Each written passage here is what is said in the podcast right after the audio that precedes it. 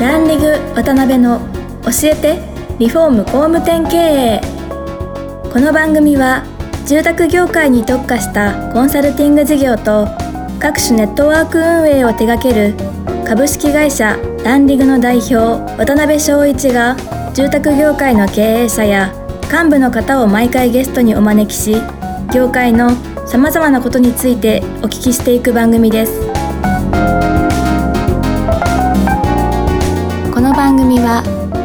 築業界に特化したホームページ制作会社アババイ。リフォーム事業のためのネットワーク戦力。住宅会社のブランディングを支援するルームクリップ公認家づくりパートナーの提供でお送りします。工務店の社長も多様性の時代へ。熱海温泉型情熱親分型コンサル型。YouTube 出ちゃう型 SNS 長文語り型 AI 気になる型すぐセミナー開いちゃう型。いろんなタイプがあるけれどアババイが目指すのは一つ。みんなを高鳴るコンバージョンへ。偏見だと人は言うかもしれない。そして実際偏見かもしれない。でも聞いてください。私たちは諦めない。工務店集客のプロフェッショナルアババイ。はい、えー皆さんこんにちは。今週も始まりました、ランリング渡辺の教えてリフォーム工務店経営パーソナリティの渡辺です。えー今回からですね、4回にわたりご出演いただきますのは、ゼッチ販売のベンチャー企業、ステップハウスの宇治原社長です。宇治原社長よろしくお願いします。あよろしくお願いします。はい。えー宇治原社長はですね、1985年生まれ、えー2008年国士舘大学を卒業後、株式会社ベンチャーコントロールに入社、新規事業の立ち上げに関わられた後、2010年10月、ステップハウスの前身である E グループを創業され、2013年に株式会社ステップハウスを設立されました。で、現在はですね、300人以上の学生インターンを教育され、まあ、ゼッチ販売を手掛けられるベンチャー企業として、業界トップ5にランクイン。今期売上ですね、約40億の、えーを達成される予定でございます。えー2020年からですね、3年連続で、えーベストベンチャー100にも選ばれですね、学生さんにも非常に人気のある会社さんです。で、今日はですね、あの、宇治原さんの今までの歩みとか、まあ、現在のチャレンジ、まあ、これからのことなどいろいろ突っ込んでいきますので、よろしくお願いします。はいよろしくお願いしますはい。宇治原さん、お忙しいところありがとうございます。いやいや、とんでもないです。はい。あのー、4回シリーズではいご出演いただくんですけども、ええまあ、1回目はそうですね、あの、宇治原社長の人となりみたいなところを突っ込んでいきたいなと思います。わかりましたはいすごい男前でね、イケメンなんいですけど。やいや、とんでもないです、とんでもないです。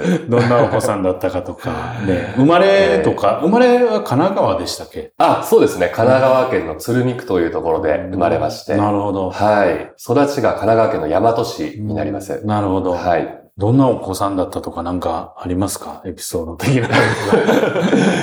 そうですうんね。小学校の時は結構、まあ、やんちゃなタイプで、うん。あの、まあ、鬼ごっことか、はあの、かくれんぼとい。か、はあの、活発にやってるタイプだったと思います。い。なるほど。はい。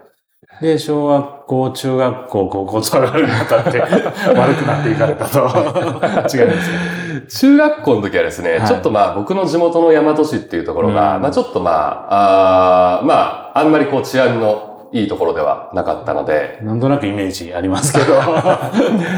まあいろんなこう先輩のね、影響とか、うんえーちょっとまあ悪いことも一緒にしたりとか、はい。えーいうところで、えーっと、まあちょっとまあ喧嘩なんかもしたりとか、まあ活発な中学校時代だったかなっていう 思いがありますね。あ、そうなんですね。はい何人兄弟なんですか？あ、えっと、姉が一人の二人兄弟です。うーん。はいあそうですか。うんなんか当時あれですか？なんか熱中されてたこととか。あーえっとね、中学校の時は、はいえっと、バレーボール部、1年間だけ、あの、やってまして、一年間だけ1ですか？年間だけ、で、中2からちょっと、まあ、はい。ブレ始めてしまって、まあ、帰宅部と言いますか、なるほど。遊んでばっかの、チャランポランだった記憶があります。へえ。で、中高は普通に進学されて。そうですね。うん、高校もまあ行ったんですけど、うん。えっと、まあ、高校時代は、どちらかというと、ちょっと、はい。まあイベントサークルと言い。ますか、企画。クラブでこう踊ったりとか、なるほど。高校生の時にそのサークルとかやるのなんて、はい。言言われたりもするんですけど、うん結構僕なんかの時代とかは、うんコンプライアンスが結構まあゆるゆるだったので、なるほどな。まあ高校生ではあのクラブ行ったりとか、そそんなこともあったりしましたね。ご自身でパーティー開かれたりとか。ああ、やってました、やってました。はい。なんかね、サークルみたいのが、はいあの、まあ地域にいろいろあるんですけど、うんまあ、そういうのもこう全部まとめて、うん集客1000人くらいのイベントとかやったりしましたすね。ごいですね。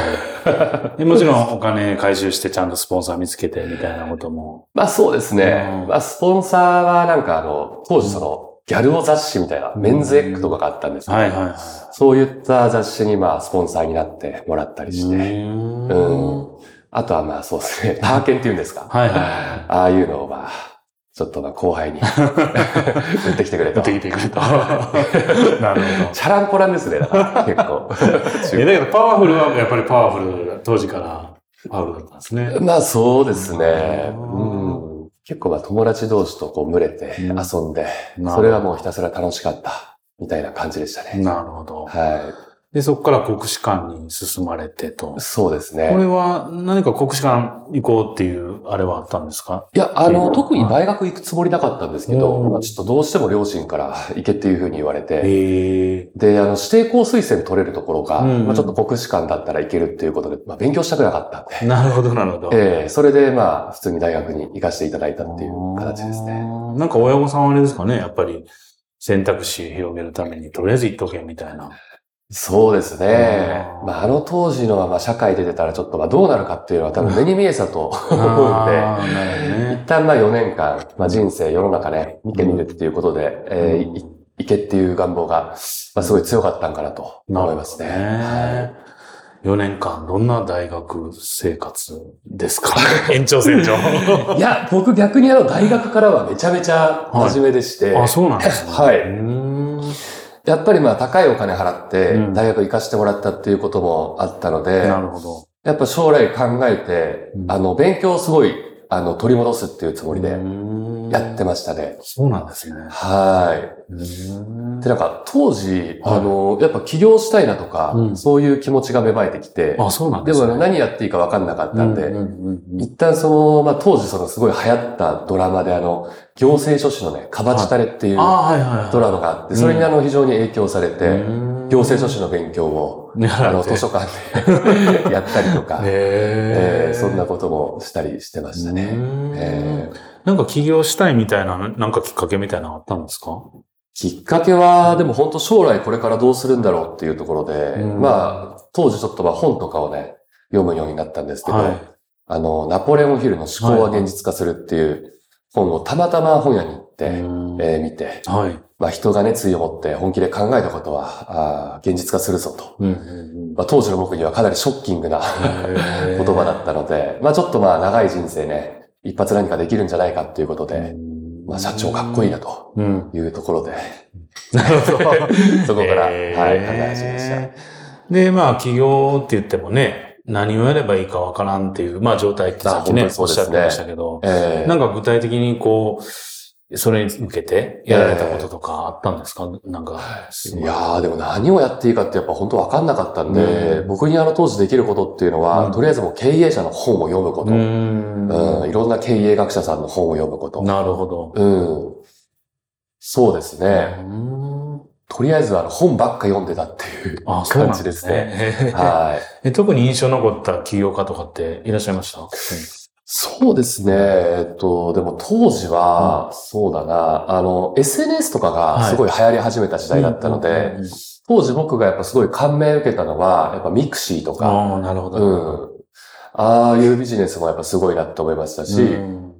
それこそあの僕、ちょっと、就活当時に、はい。あの、派遣の仕事をやってたんですけど、あの、グッドウィルさんのところはいではいはいはい。やってて、うん。で、その会社もちょっと調べてみたら、うん10年で1000億くらい会社でかくなってるっていうことで、ああ、いろんなやり方あるんだなっていう感じで世の中見てましたね。はうんなるほど。結局はね、7700億まで行きましたよね。グッルさんも。すごいですよね。そうですよね。はなるほど。まあそっからあれですよね、社会に出られるってあたって、ベンチャーコントロールさんって、まあ当時からね、えすごい有名な会社さんだったと思うんですけえど、はい。まあ非常にこう、パワフルな、ええあの、いろんな意味で会社さんだと思うんですけど、はい。なんか就職先選ぶにあたって、なんかあったんですか？基準とか、経営とか。まあそうですね。やっぱりその、就職をしてから起業するまでできるだけ最短でいきたいと思ってたんで、まあ経営者としての実力ってどこだったら一番つくんだろうっていう観点で見てまして。なるほど。で、僕が入ったそのベンチャーコントロールさんは、まあやっぱこう起業家育成っていう思想や理念がある会社だったので、はいまあ、ちょっと右も左もわからない状態だったんですけど、うん、まあなんとなくちょっとこの会社に行けば、何かチャンスつかめるんじゃないかなっていうところで、入社させていただいた次第ですね。えー、他も受けられてたんですよね、いろいろ。ああ、そうですね。うん、まあ、リクルートさんとか、いろいろ受けた記憶はありますけど、うん、ちょっと当時から僕ちょっとあんま頭良くなかったんで、僕将来起業したいですっていうのを面接で言いまくってたら、はい、まあ、ものの見事に落とされました。全然内定取れませんでした なるほど。えー、まあ、だけどそういうタイプでね、起業家をね、育成というか、採用される会社さんですもんね、はい、ベンチャー。そうですね。はい。で、結局ベンチャーコントロさん何年おられたんですか？えっと、その会社は約1年8ヶ月間お世話になりました。うん、なるほど。はい。どんなことやられたんですか？その2年弱で。あ、その当時はですね、あの、まあ、入社したらこういろんな関連子会社であったりとか、うん、えー、関係部署に回されるんですけど、うん、僕が入ったのが、はい。まあ、学生新社会人向けの、はい、えっと、ビジネススクール、これの新規事業の立ち上げをやるっていうことで、で、まあそこでまあ営業だったりとか、はい、えー、集客マーケティングだったりとか、まあ多岐にわたって、まあ、いろんな仕事の体験をさせていただいた形ですね。で、その立ち上げ自体はうまいこと言ったんですか？あ、そうですね。うん、まあ僕がというよりか、まあ僕の上司がすごい優秀だったんで、んまあ初年度で確か売り上げが5、6千万くらいになって。結構ですね、スクールビジネス。そうですね。あ、こういうふうに事業って立ち上がっていくんだっていうのを、まああの若い時から知れたっていうのが結構大きかったっていう感じですね。なるほどね。はい。で、そこで、いろいろ勉強されて、2年弱でき、いきなり創業されるんですよね、イグループさんって。そうですね。そこら辺のなんか経緯というか どんな感じで話が進んでいくんですか？まあ、やっぱりその24くらい、24号くらいで起業しようと思ったんですけど、まあ手に職があるわけでもないですし、何やっていいかっていうのもちょっとまだまだわからない状態だったんですけど、まあ、当時、やっぱりその IT とか環境とか、うん、まあ、そういうビッグテーマで何かできたらなっていうところがある中で、うん、まあ、つって IT って言っても、ちょっとまあ僕の方であんまり知識もスキルもなかったもんで、うん、ただちょっと当時から営業は結構できた記憶があったので、なるほど。で、その時やっぱ流行ってたのがその太陽光発電、2008年当時だったんで、まさにこれからこうバブルになるっていう時代だったんですよね。なるほど。なので、まあちょっと太陽光関係のビジネス、環境ビジネスちょっとやっていけたらなっていうところで、えっと、E グループ営業会社を作っていくっていう流れになります。だけど、もう全く太陽光も営業できるというね、はい。全くコネもない、何もないっていう状態からスタートされたと思うんですけど、初め大変やったんじゃないですか？そうでもないですか？あ、えっと、なので一番最初は、えっと、実はそのまあ、えっと、とある会社に3ヶ月くらい勉強させて、ああ、そうなんですね。いただいて、まあ、販売ノウハウとか勉強させていただいて、まあ、そこから立ち上げに、えー、至るというところですね。結構順調にこう伸びていかれたんですか、はじめ。そうですね。まあ最初、初年度で1億5千万とか2億とか、ちょっとずつこうって伸びていったんですけど、はい、やっぱりその、マネジメント力もないわけで、組織作っていくっていう体験も初めてだったので、なるほどやっぱりこの人から裏切られて、組織が瓦解してしまったっていう経験は、最初の方めちゃくちゃありましたね。めちゃくちゃめちゃくちゃありましたね。人間不信になるくらいありましたね。えー、そういう、なんかもし差し支えなければど、どんな、どんなことがあったんですか？ええー、やっぱまあ、うん、あれですよね、独立されてっちゃうとか、いうこともあるし、まあ本当にあの、人がどんどん抜けてっちゃったりっていうのがあったんで、うん、要はその僕がこういうふうにやっていこうっていうビジョンに対しての信頼性とか、うん、ええー、まあそういったものがなかったんで、うん、本当にこのまま続けてても大丈夫かというところで、やっぱね、あの、まっとうな道僕は進んでいくんですとか、いう感じで、人がどんどん辞めてったっていうのが一番の、うん、反省点であり、課題点でしたね、当時の。はい。で、そこで何か変えなきゃいけないみたいにもがかれてたわけですよね。まあそうですね。うん。